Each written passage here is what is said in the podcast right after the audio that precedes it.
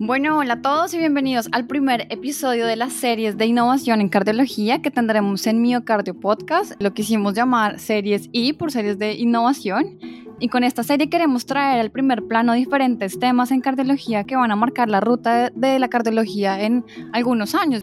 Yo aquí creo que hablo por, por, todos cuando digo que en nuestra educación no tuvimos mucha exposición a estos temas, razón por la cual desconocemos muchos de sus aspectos, pero precisamente es por eso que queremos en este espacio corto abordar temas en educación, ingeniería biomédica, un poco de bioinformática que tiene pues temas de machine learning, inteligencia artificial, impresión en 3D, robótica y pues demás. Em, queremos mostrarles infinitas posibilidades que hay dentro de este campo y esperamos que ojalá alguno de ustedes o, o muchos de ustedes se interesen en estos temas y se conviertan en uno de los líderes de estos campos como los invitados que tendremos en, nuestras, en nuestros episodios.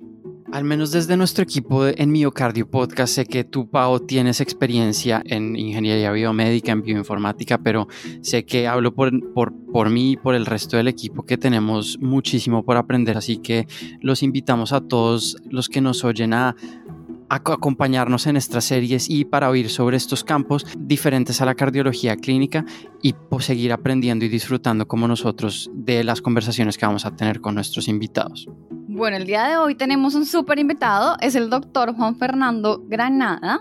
Bienvenido, doctor Granada, a nuestro primer episodio en el que nos, el que nos estaremos enfocando en el rol que tiene la innovación en cardiología. Oh, gracias por la invitación. Eh, ustedes dos, de verdad que es un placer estar acá, hablar de un tema que me apasiona a mí bastante. Muchas, sí, muchas gracias por acompañarnos, eh, doctor Granada. Y para empezar, quería que nos contara un poco sobre su trayectoria eh, para que nuestra audiencia lo conozca. Eh, yo tuve la el honor de trabajar con usted unos pocos meses en, en, en, Nueva York, pero que el resto de nuestra audiencia conozca usted dónde estudió medicina, cómo llegó a Estados Unidos, cuál fue su camino para llegar al trabajo que tiene actualmente y cuál es ese, ese, ese rol. Sí, Nicolás, ves, eh, eh, ha sido una, una, historia muy interesante que yo creo que también eh, demuestra mucho los pasos que uno sigue a través de, de, la innovación, que son basados mucho, mucho en la falta de predicción del futuro y, de creer en, lo, en los objetivos que uno tiene. yo nací en, en Medellín, soy colombiano. Em, desde muy temprano siempre estaba muy interesado en la, en la parte de desarrollo de nuevas ideas. Eh, hice medicina en el Instituto de Ciencias de la Salud en Medellín. Em, toda mi vida quise ser médico. Yo creo que en mi, cabeza no había absolutamente nada más. Eh, es algo que es eh, un poco extraño y, le pasa a muy pocas personas, pero siempre toda mi vida quise hacer medicina y siempre creí que iba a ser un cirujano cardiovascular. Em, después terminé medicina, hice el rural en la costa pacífica, eh, fue de pronto quizá una de las épocas más eh, hermosas de mi vida porque eh, trabajar con gente que verdaderamente lo necesita fue algo muy bonito para mí en la, en la costa pacífica, en la selva, en Guapi, al frente de la isla Gorgona. Wow. Y después cuando me volví para, para Medellín, quería hacer investigación, terminé en en la, clínica cardiovascular eh, en Medellín con un grupo de muy buenos amigos que acaban de venir de la clínica eh, Oshner de entrenarse en cardiología intervencionista. Acuérdate que en ese momento una, una, de las cosas muy interesantes es lo único que había eh, era palones de angioplastia y el principio del estén coronario. Eso fue el principio de nuestro campo. Y yo me acuerdo que yo eh, en mi cabeza, con ese entusiasmo de ser cirujano cardiovascular, cuando entré a, la sala hemodinámica y vi lo que estaban haciendo ellos, eh, vi que esto iba a cambiar eh, la forma en que se trataban pacientes con cirugía cardiovascular para siempre y eso para mí fue un momento en el que cambió totalmente el rumbo de lo que yo quería hacer. Y terminé haciendo cardiología intervencionista eh, después vine para Estados Unidos a hacer investigación, lo que ustedes eh, dos eh, hicieron, que es una, una, plataforma muy importante para entender el sistema. Y terminé en la Universidad de Wisconsin en Madison, que, que, era para, para mí la primera parada grande en Estados Unidos, en la mitad del Midwest, bajo nieve, la gran mayoría del tiempo fue algo muy interesante. y hice medicina interna allá y después terminé haciendo cardiología y cardiología intervencionista en Baylor College of Medicine, que también fue algo muy importante para mí porque me tocó la última fase del doctor eh, Michael DeBakey, que fue el que trabajó con todo el, desarrollo de las válvulas, el corazón artificial y, y llegué el momento en que estaba en el pico y eso para mí fue una experiencia también muy importante en mi, en mi carrera de innovación hasta que terminé cardiología intervencionista y después me reclusaron de Columbia University para venir aquí a trabajar y desarrollar el centro de innovación eh, con el CRF, con el Cardiovascular Research Foundation y, Columbia University. Ha sido un resumen acelerado de, la, de historia. De, toda esa increíble trayectoria, porque eh, es increíble. Yo, yo tuve una experiencia similar cuando estaba en medicina y también me, yo me enamoré de cardiología el, en quinto semestre, les contaba fuera de micrófonos que entré a un laboratorio de cateterismo y dije, esto es lo que yo quiero y esto es lo que me apasiona. Em, pero digamos que si nos centramos en innovación, digamos, hay dos, dos, aspectos importantes, innovación e investigación. Empecemos con investigación, si, si estaría bien. Yo creo que yo he tenido la experiencia de hacer investigación tanto aquí en Estados Unidos como en Latinoamérica y las dos cosas son diferentes desde mi punto de vista. Creo que hay diferentes oportunidades, hay diferentes formas de financiación, em, pero quisiera preguntarle, doctor Granada, ¿cómo los estudiantes, residentes, fellows o cardiólogos en Latinoamérica pueden integrar la clínica con la investigación, así como lo hizo usted? Sí, no, yo creo que son, son tres conceptos o dos conceptos diferentes. Eh, eh, la investigación es el método que se utiliza para validar la innovación o, ideas que uno tenga en, los campos. Eh, la innovación es el método que utiliza para inventar y desarrollar nuevas cosas. Eh, una de las cosas que, me parece a mí que es de pronto las cosas más importantes es, es que uno tiene que estar comprometido. O sea, eh, yo cada vez que voy a, Latinoamérica y me relaciono en conferencias con gente, siempre hay ese entusiasmo de, querer hacer investigación, pero, pero como la innovación, em, la investigación y la innovación tienen más momentos aburridos y duros que, que satisfacciones. Las satisfacciones se dan eh, al 5% de todo el tiempo que uno le invierte. Entonces la persistencia, el trabajo, la frustración eh, y seguir trabajando es, la parte que es muy importante. Y lo, que es más complicado, veo yo, eh, y también pasa en Estados Unidos, sobre todo en Colombia, es que eh, casi todo el mundo, casi todos nosotros tenemos un, trabajo diario, ¿no? Y ese trabajo diario distrae, entre comillas, esos objetivos adicionales que uno tiene en investigación y, y en innovación. Entonces, una de las cosas que es muy importante es buscar el espacio, tratar de buscar el espacio y el tiempo para hacerlo, tratar de bloquear el tiempo. Desafortunadamente, para muchos que nos ha tocado en el pasado, son noches, fines de semanas eh, o tiempo que uno tenga libre para hacerlo. Y segundo, un compromiso ilimitado desde el punto de vista de que si lo va a hacer, lo tiene que hacer y se tiene que dedicar a hacerlo. Eh, porque las cosas no pasan solas y como decimos acá, los papers no se escriben solos.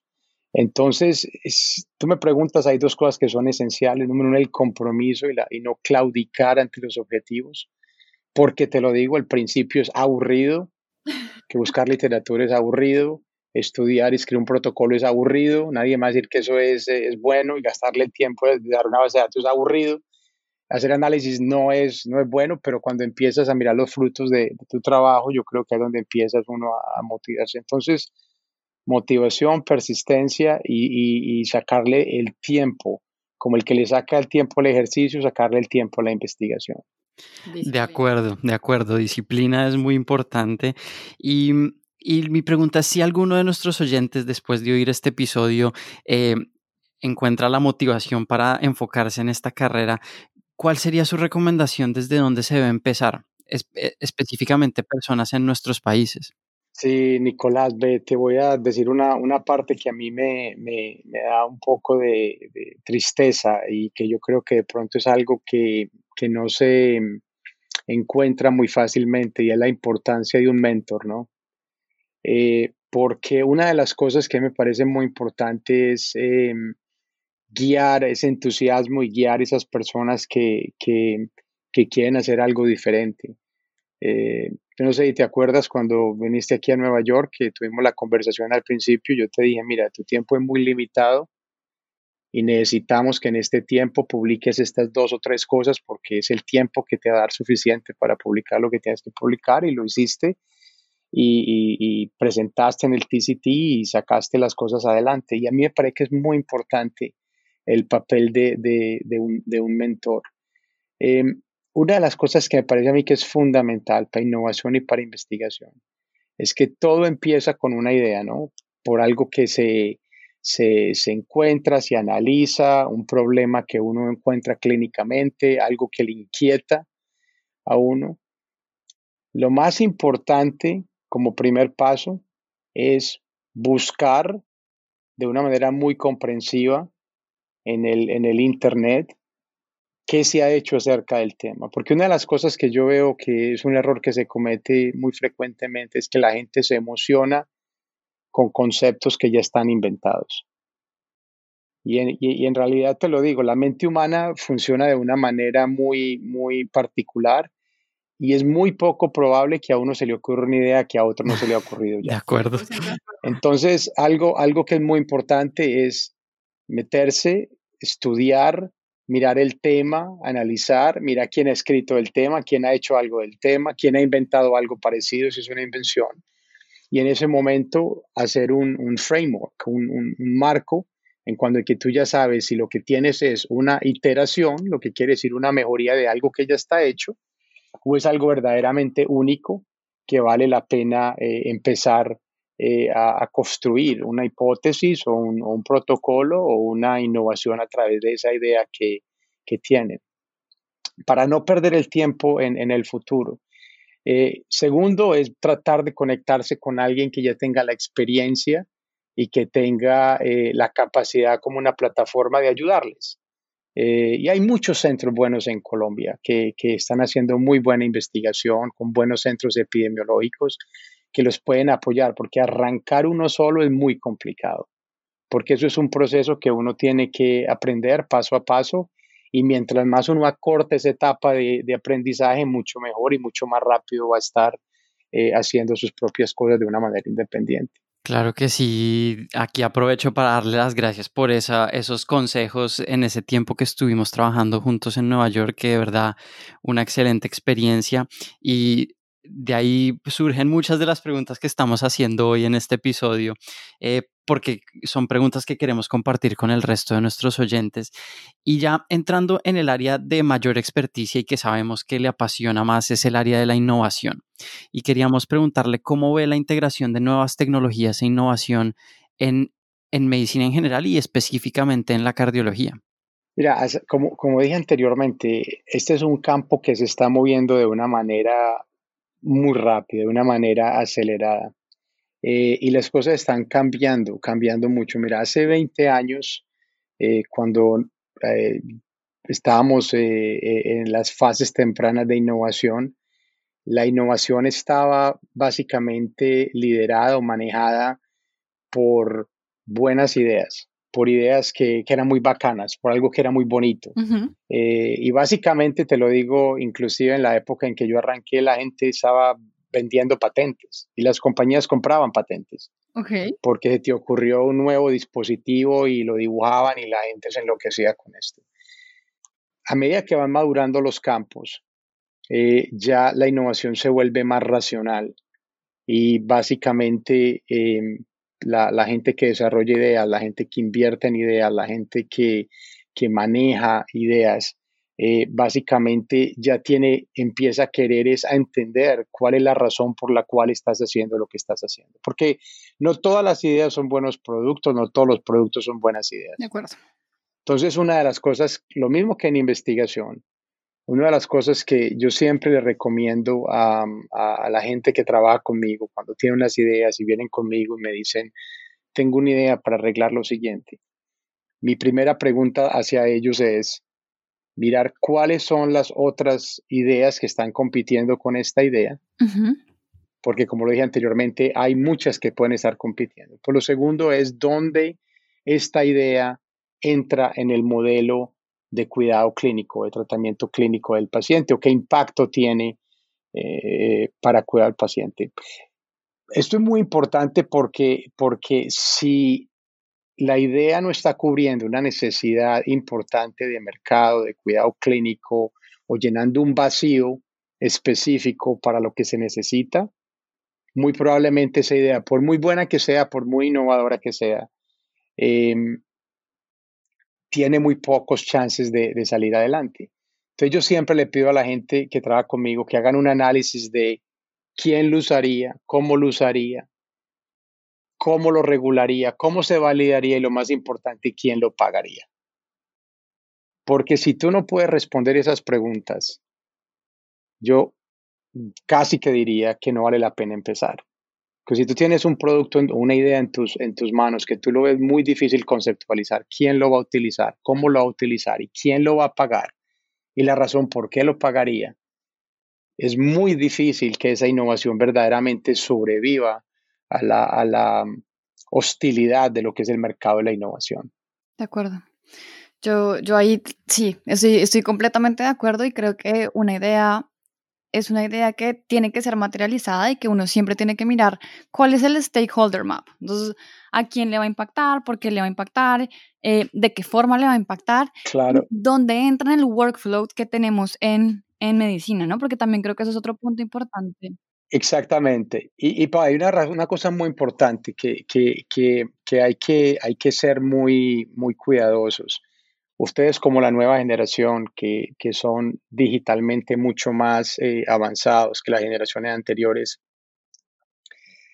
y que ustedes ven la integración de, por ejemplo, plataformas digitales y de social media con medicina y todo eso, no pueden perder la distracción o no se pueden distraer de que el hecho de que algo sea popular necesariamente va a ser bueno.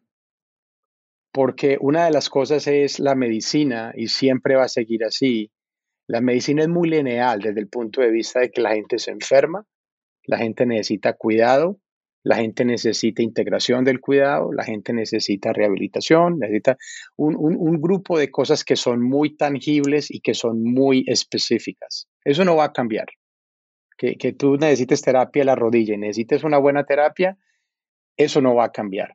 Que hayan formas de hacer esa terapia mejor, más innovadoras, más, más ágiles, más eficientes, eso se puede lograr. Pero lo, lo que es básico, que es el cuidado del paciente y que el paciente se sienta bien, que el paciente se sienta seguro, que sea confortable, eso no va a cambiar. Entonces, una cosa muy importante es que yo veo muchas distracciones, por ejemplo, a mí vienen con muchas ideas de plataformas digitales increíbles, o sea, hay cosas que son muy innovadoras desde el punto de vista digital. Pero cuando tú llegas y les preguntas, ¿cómo crees tú que un cirujano va a utilizar esto y cómo lo va a aplicar a su práctica clínica? Se quedan callados. Entonces es muy importante que esas preguntas, que son muy dolorosas, porque lo que yo les digo es como cuando uno llega y trae al niño de un amigo y le pregunta, eh, te parece que el niño está lindo y uno dice, no, el niño está como feo, a nadie quiere que le digan que el niño está feo, ¿no? Pero uno tiene que ser muy, muy crítico con sus propias ideas. Y cuando uno, por ejemplo, llega y se hace esas preguntas a su propia idea y no las puede responder, es muy importante que, que, que haya claridad acerca de esas preguntas para poder moverse el segundo paso. Acuerdo, completamente de acuerdo. Y ahí creo que entra un punto importante y es yo creo que no todas las personas tienen entrenamiento en todos los campos y que un médico responda a esas preguntas de cómo se va a integrar en clínica está bien, pero también creo que los ingenieros biomédicos, los diseñadores, las personas con un, con un entrenamiento en, en administración, pues ellos es, perdonable y es entendible que no, no sepan cuál es la integración y por eso la importancia de los equipos multidisciplinarios. Y crear esto en innovación a mí me parece clave. Yo, yo que tengo un entrenamiento en bioinformática y ingeniería, yo cogía a los estudiantes de bioingeniería y les decía es que ustedes tienen que ir al hospital porque ustedes son biomédicos y tienen que ver cuáles son los problemas que está pasando en el hospital y trabajar con un grupo multidisciplinario para resolverlos. Que, Es que eso es fundamental. Sí, ¿cuál, crees que sería la importancia de estos, de estos equipos multidisciplinarios, según tu experiencia? No, es que no es, eh, no es solamente la importancia, sino que es absolutamente mandatorio. Mira, tú necesitas tres componentes para arrancar un proceso de innovación. Em, una persona de negocios y, no es, y no es tu tío el que maneja una tienda toda la vida y que, que, es, que entiende de negocios, es alguien que, que entiende de este campo de la innovación, que es muy diferente y hay mucha gente que está metido en este tipo de, de, programas porque la, la, estructuración de estas ideas del punto de vista de negocio es muy importante por la parte de protección de propiedad intelectual y ese tipo de cosas. Tú necesitas eh, la parte de ingeniería, porque ese es el que va a desarrollar los prototipos, las ideas, así sea, estamos hablando de la parte digital o de la parte mecánica, es muy importante. Y está la parte del integrador clínico. Y, estos, y, este, y este trío al principio son los que tienen que básicamente manejar el, el, el proyecto eh, y los roles y las responsabilidades empiezan a cambiar en cuanto a la proporción a medida que el proyecto va madurando eh, a través del tiempo. Eh, pero te lo digo que es muy complejo para alguna de estas partes desarrollar algo completamente aislado. Inclusive todos los proyectos de nosotros siempre tienen lo que es el generador de ideas, que muchas, muchas, muchas veces, la gran mayoría de las veces, es el, el médico que encuentra una necesidad de mercado, una necesidad específica. Está el ingeniero que es el que conceptualiza el, prototipo, la idea y el, el, plan. Y está la parte de negocio que básicamente eh, protege la idea en la parte temprano y ayuda en la estructuración del concepto en una base muy temprana. Sí, entonces eh, creo que, creo que es una, un buen resumen de los pasos y como los que se necesitan para, para llevar una idea a, que se convierta en realidad. Y usted mencionó, y quiero hacer énfasis en, en, una parte específica, es el, tema de la propiedad intelectual, patentes.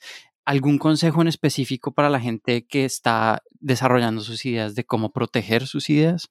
Sí, va, primero em, empecemos con el primer paso, que es el, paso de que es muy común en el que la gente se le ocurre una, una idea, una idea que cree que es em, muy interesante y una idea que cree que, es necesaria. Mi primer consejo es no le cuenten a nadie.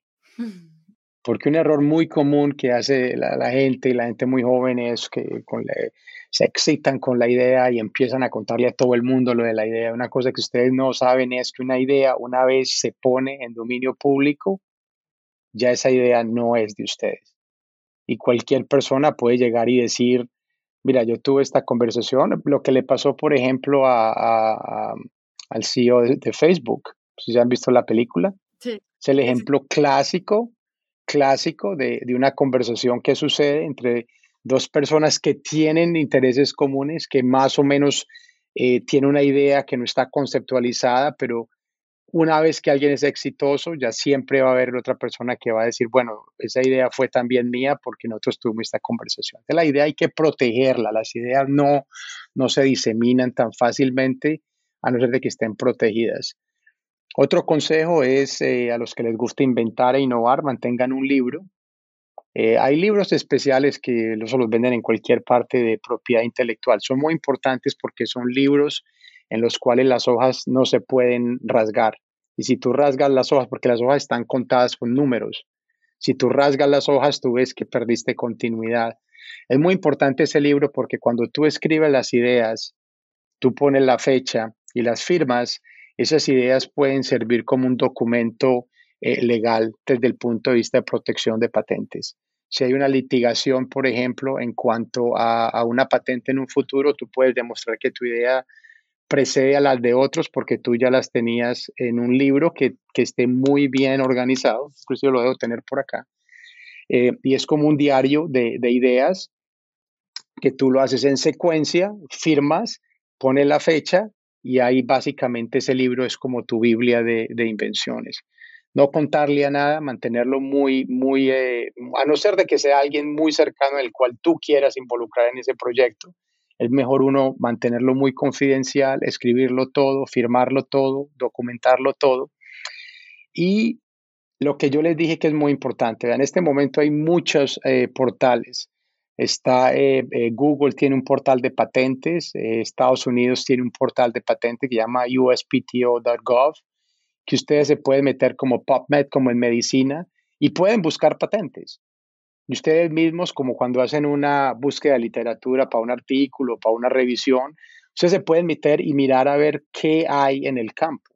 No es difícil, es como, un, eh, como meterse en Google y leer y tener como de pronto un, un high level, empezar a entender quién ha escrito qué en patentes para poder entender si la idea de ustedes es patentable o segundo, eh, si de pronto van a tener un conflicto grande con alguien más. Esto es muy importante porque es un proceso muy costoso. De acuerdo. Y si ustedes tienen la plata, no es sino que le digan a un abogado que se lo hagan. El abogado les va a hacer a ustedes lo que se llama un freedom to operate, que es básicamente una, una, una búsqueda preliminar y les va a decir, vea, tu idea tiene un conflicto aquí, aquí, aquí. Pero ustedes lo pueden hacer, lo leen, lo, imprimen, leen las patentes. Muchas patentes son difíciles de leer, pero en realidad ustedes van a saber dónde están. Y una vez ya sepas dónde están, qué framework, ya se puede empezar a conceptualizar. Y si es una idea que tiene sentido, o es una idea que ya tiene mucha competencia, o es una idea que es absolutamente nueva. Unas cosas que yo les digo es, no hay patente que no se le pueda ir uno al lado. O sea, eso también no, no crean que porque hay 100 patentes de algo no lo pueden inventar, porque te lo digo que los entre abogados y creadores siempre hay forma de darle la vuelta a una patente y lo más importante es que ustedes entiendan contra qué están peleando. Esos son los pasos eh, eh, preliminares, la, la, confidencialidad, mantener la información contenida, hacer una buena eh, revisión de la literatura para entender dónde están y ya basados en eso, ya irse al próximo paso que ya sí es ayuda profesional para escribir una patente. Súper interesante. Yo he, hecho esas búsquedas y son extenuantes. Muy extenuantes. De acuerdo. Hay, hay, hay, momentos en que uno dice, no entiendo, están hablando en español, inglés, chino, japonés, eh, pero, pero persistencia. Persistencia y tratar de entender un poquito lo que, lo que ya han hecho en ese campo. Ahí tocó, tocó un tema bastante interesante, doctor Granada, y es financiación. Esto es costoso.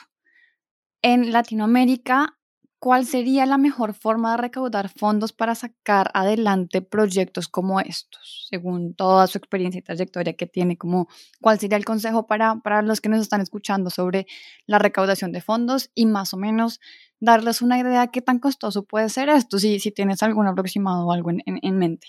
Sí, mira, lo, lo, lo primero es, eh, yo buscaría fuentes de financiación eh, oficial y en Latinoamérica ahora eh, hay muchos fondos que se han formado, fondos de capital de riesgo, que se han formado para ah, eh, invertir y, apoyar eh, talento nuevo y ideas nuevas. Hay muchos ah, también fondos gubernamentales, por ejemplo, sé que en Argentina hay un buen fondo gubernamental y he visto un par de, compañías que han salido de esos fondos muy interesantes. Brasil también lo tiene y Colombia también lo tiene. Ustedes conocen, por ejemplo, eh, Ruta N en Medellín, que son unas plataformas muy interesantes de innovación y ellos tienen un grupo muy bien eh, montado para eso. Em, mira, las patentes son muy caras. el, proceso de patente es muy cara y hay varios niveles de acuerdo al nivel en que tú quieras entrar. Pero es un proceso tan importante porque básicamente la vida de cualquier proyecto va a depender de eso, que si no se hace bien, tu valor en el futuro se va a perder si no se protege muy bien la idea. Entonces, eso es un paso que no, no se puede eh, uno em, em, básicamente tomarlo muy a la ligera. Em, los costos varían porque eso depende, como todo, qué tipo de abogados tú, tú tienes, qué tipo de, de, grupos tú tienes, pero es muy importante que el grupo que maneje la parte de patentes tenga experiencia en patentes, porque no todo abogado tiene experiencia en patentes, grupos especializados en patentes. Y lo más importante es hay grupos especializados en patentes en ciertos campos. Por ejemplo, si está hablando de bioinformática, hay grupos que son mucho más fuertes que grupos eh, dispositivos médicos. Entonces es muy importante para ahorrar esos costos, que, y, yo entiendo lo que tú dices, que puede ser muy complicado porque muchas veces estas patentes son escritas de una manera que son difíciles de entender y es la razón por la cual las escriben así. Pero al menos que tú puedes hacer tu propia base de datos de cuántas patentes hay, cuáles hay, em, puedes tener una lista de comentarios de eh, esta, eh, esta es una patente que está muy cerca de lo que nosotros estamos diciendo, porque si tú le entregas a un grupo de abogados ese trabajo ya hecho, al menos preliminar, tú vas a bajar mucho los costos eh, de ellos, porque los costos de ellos básicamente va a ser búsqueda de literatura, no solamente en patentes, sino también en el dominio público, eh, hacer un análisis de cuáles son las patentes que están muy cerca a lo tuyo, las patentes que están relacionadas a lo tuyo, patentes que están en el campo tuyo. Mientras tú más hagas y más les entregues a ellos, mucho más bajo va a ser el costo del desarrollo de la patente. El problema de las patentes no es el, análisis inicial, es la continuidad en el tiempo porque tú llegas y haces el, el, análisis inicial y el análisis inicial te vale lo que te vale, dos mil dólares, cinco mil dólares, lo que valga. El problema es que una vez que tú desarrollas la patente, tú tienes que mantener la patente en el tiempo. Porque no es sino que se meta y ya, hay que, hay que mantenerla, hay que crecerla y hay que meterle más adiciones. Entonces es muy importante que en el principio ya tengas a alguien comprometido eh, para financiar el proyecto y por eso es muy importante estar cerca de los grupos que financian eh, este tipo de, porque en realidad estos no son proyectos para, para lo que llaman aquí eh, negocios de tienda de papá y mamá, o sea que, que, hasta cierto punto te lo pueden financiar los amigos y los familiares, pero llega un momento en que ya se vuelve muy intenso desde el punto de vista de capital. Todo esto me parece muy interesante y pero esto aplica en general a, cualquier campo de la medicina y quiero que nos empecemos a enfocar un poco más en el tema de cardiología. Sé que, sé que usted es director ejecutivo del CRF, del Cardiovascular Research Foundation, y como parte del CRF existe el Scareball Center for Innovation. ¿Nos podría contar un poco qué hace eh, ese centro? Sí, mira, el centro nosotros es un, centro que es dedicado a la innovación en, medicina cardiovascular.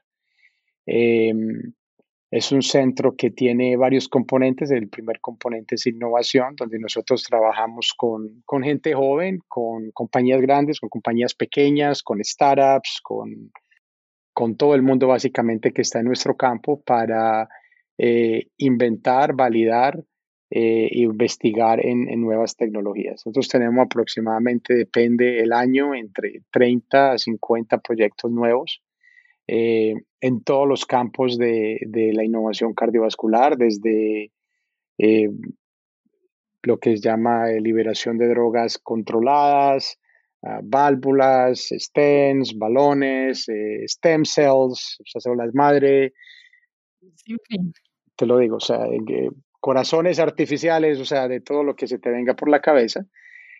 también tenemos proyectos no cardiovasculares de, de otros campos y tenemos pocos, eh, pero muy interesantes también en el área de la bioinformática. También tenemos varios que tienen que ver con eh, eh, inteligencia artificial, hay mucho, y algoritmos de, de, de, reconocimiento facial para enfermedades y tipos de esas cosas.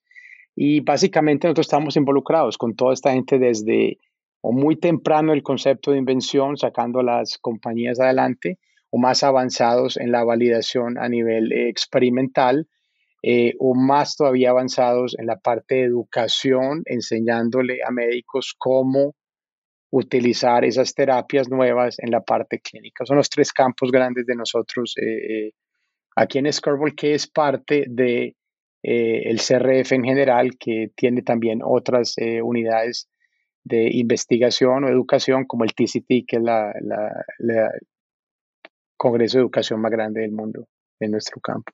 Sí, yo, yo he tenido la fortuna de verle, ya vamos a tocar ese tema un poquito más adelante. Em, me parece increíble lo que están haciendo con el, con el centro y, y, quisiera preguntarle si conoce algo parecido en Latinoamérica. Yo ah, desafortunadamente no, no conozco nada similar, pero no sé si de casualidad tú conoces algo. Hay buenos centros de investigación eh, desde el punto de vista básico y preclínico en Latinoamérica. He estado involucrado en algunos proyectos. Eh, pero no, no, no conozco, y te lo digo, inclusive en Estados Unidos hay muy pocos eh, eh, con las características que nosotros tenemos. Inclusive yo diría que de pronto podría decir con las características de nosotros, esto es casi que único. Eh, porque porque es, es, es, complejo desde el punto de vista de, de, financiación, de tracción. Esto se ha convertido en un hub de innovación muy interesante y, y ojalá que pudiéramos replicar este modelo en otras partes. Lo vamos a hacer, lo vamos a hacer. Seguro que sí. De acuerdo, y, y, creo, que, creo que esta sería una de las desventajas que tenemos en Latinoamérica, pero quiero hacerle la pregunta, ¿qué ventajas y qué desventajas tenemos en Latinoamérica en cuanto a innovación? Muy buena, es muy buena pregunta. Mira, grandes ventajas. Hay una cosa que es muy importante en, en innovación. Primero que todo es, la innovación no es universal, no es global. Hay diferencias sociales, geográficas, específicas de cada región que le da una ventaja competitiva a ciertas regiones sobre otras. Eh, hay cosas que se aplican globalmente, no no hay, absolutamente, absolutamente, es absolutamente claro, pero hay necesidades específicas de la región que le da una ventaja competitiva a ciertas regiones versus las otras.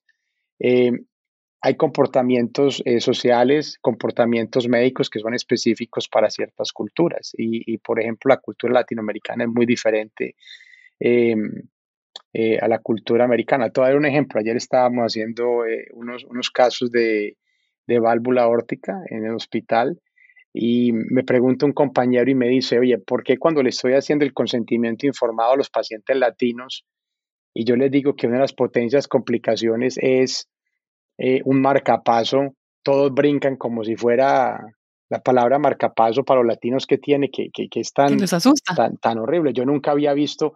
Entonces hay, hay, hay comportamientos específicos de nuestras regiones que dan unas ventajas competitivas importantes desde el punto de vista de innovación, porque hay muchas cosas, lo que llamamos nosotros reverse innovation, que son conceptos que se pueden utilizar en las regiones específicas que, que, que de pronto no vayan a ser para Estados Unidos, pero muy relevantes para Latinoamérica.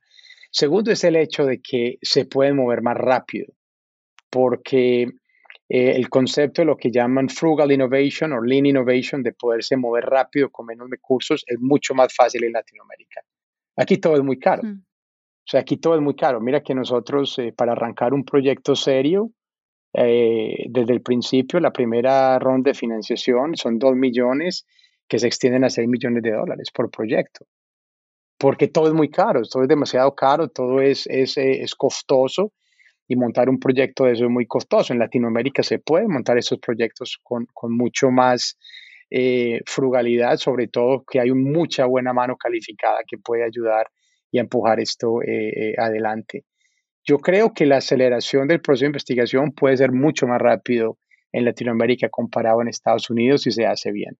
Totalmente de acuerdo. Yo creo que en, mi experiencia el talento que yo he visto en, personalmente en Colombia, pero estoy segura que en otras partes de Latinoamérica es inmenso y espero que después de este podcast varios de nuestros oyentes se animen a, a desarrollar todas esas buenas ideas que, que, tienen y que les han surgido durante su, su, su profesión. Um, pero volviendo un poquito atrás al, al TCT y al CRF, yo creo que muchos, muchos de, los, de los que nos están oyendo no saben qué es. Entonces, no sé, doctor Granada, si nos podría contar un poquito qué es el TCT y cuáles son los principales objetivos en, en educación con, con, esto. Sí, mira, el TCT es la, la reunión, eh, o sea, todos los que estamos en cardiología, uno crece con el, el, American College of Cardiology, con el ACC, con el AHA. Eh, el TCT es el, el, equivalente de esas reuniones para los cardiólogos intervencionistas. Eh, es la, la reunión que empezó a agrupar todos los cardiólogos intervencionistas del mundo para mm, eh, básicamente educar nuestra, nuestro campo en, en, el, en, el, en nuestra área. Eh, más o menos cada año traemos 12.000 personas eh, a, a, un mismo sitio, cardiólogos de todo el mundo. Tenemos representación de más de 150 países que vienen a, presentar sus datos, ciencia y lo mejor de lo mejor. Y es una, una reunión increíble, una reunión increíble que desafortunadamente nos tocó irnos al formato virtual el, año pasado, pero ahora estamos ya pensando en reiniciar de nuevo operaciones este octubre que viene. Es una muy buena plataforma para la, para la gente joven que quiere ir y inspirarse con nuevas ideas y nuevos proyectos. Estoy 100% de acuerdo. Personalmente tuve la, fortuna de acompañarlo al TCT hace un par de años a presentar el trabajo que hicimos juntos en, en y es, como usted dice, una reunión apasionante. Y una de las sesiones que me gustó mucho ese primer año que fui y que he seguido a través de los años es el Shark Tank. ¿Nos podría contar un poco en qué consiste esta competencia y qué iniciativas resaltan cada año? Sí, no, es una, es una iniciativa muy bonita que ojalá eh, lo pudiéramos hacer en Latinoamérica porque nosotros básicamente em, desarrollamos una competencia eh, donde eh, reclutamos tecnologías a través del año y los invitamos a presentar en esa competencia. nos gustan tecnologías que ya hayan pasado más de la, de la idea, o sea, que ya tengan un poquito más de la idea y queremos eso porque queremos eh, darle el incentivo económico porque nosotros le damos dinero al ganador. Eh, nosotros le damos a, cada ganador, le damos 100 eh, mil dólares, que no es, no es irrelevante.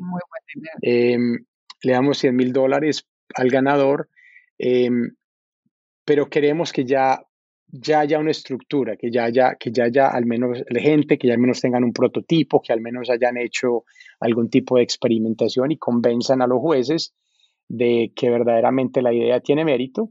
Y básicamente le damos un formato de presentación. Queremos que esto es lo que ustedes tienen que seguirse este formato, desde propiedad intelectual hasta estrategia, hasta datos clínicos. Y ellos entran a una competencia en el cual es muy parecido al Shark Tank de la televisión. Ellos presentan, los jueces eh, hay una interacción y al final cada uno, em, cada uno de los jueces da su veredicto y le damos el premio al ganador. Las compañías que hemos elegido han sido increíbles cada año. No, me imagino, me imagino. Yo creo que una excelente. Tenemos que traer alguna compañía de Colombia para que presenten Shark Tank. Colombia o Latinoamérica, alguno que se anime a, a traer sus proyectos aquí. De Exactamente. escuchando. Bueno, bueno, doctor Granada, en verdad, para esto, esto para mí es un tema que me apasiona demasiado y, y para terminar, yo creo que, ¿qué consejos le daría a las personas que quieren empezar en este camino en nuestros países de Latinoamérica? Bueno, yo, el, el, el, eso es un eh, tema y la innovación que podemos inclusive partirlo en futuros episodios en más componentes más específicos porque este es demasiado grande. Pero mira, lo primero que yo le, eh, diría a la, gente que le gusta la innovación y quiere innovar es que primero que todo, eh, no hay un innovador, no hay un inventor que haya hecho, ha hecho algo grande que haya pasado por una transición fácil. O sea, esto es, eh, la innovación no es divertida. O sea, el que crea que la innovación es, es para uno divertirse, es, es un proceso muy, muy largo, muy complejo, muy frustrante, en el cual lo más probable es cuando usted hable con la gente, o no les van a parar bolas, o les van a decir que no tiene sentido, o les van a decir que esa idea no, no, tiene, no tiene mérito. Eh, Einstein decía algo que, a mí me, ha gustado mucho repetir esta frase, es que cuando usted le presenta una idea a varias gente y mucha gente le dice que es muy buena idea, muy probablemente es una mala idea. Porque la gran mayoría de las ideas que han cambiado el mundo son ideas que a la gente no las ve o no se les ocurre.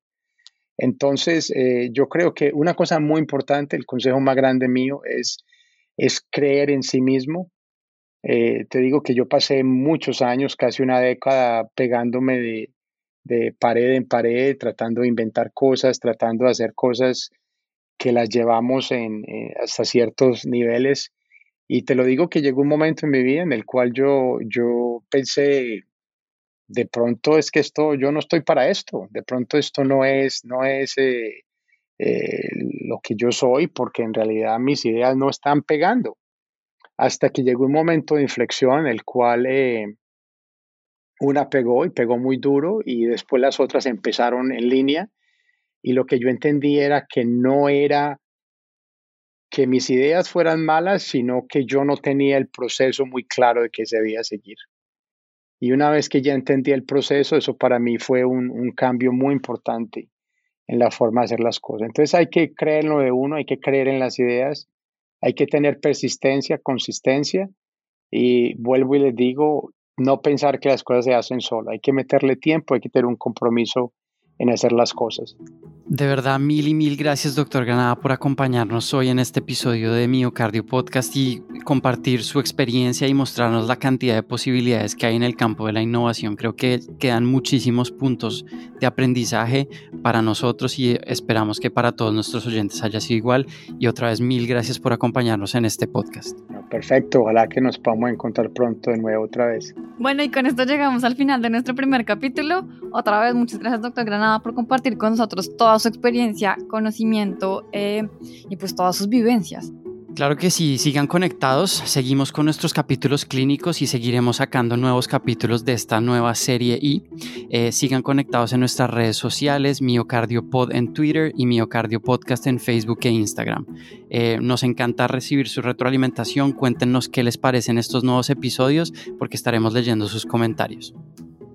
Bueno, nos despedimos y recuerden que Miocardio Podcast es tu podcast de cardiología en español y ahora en innovación. Chao.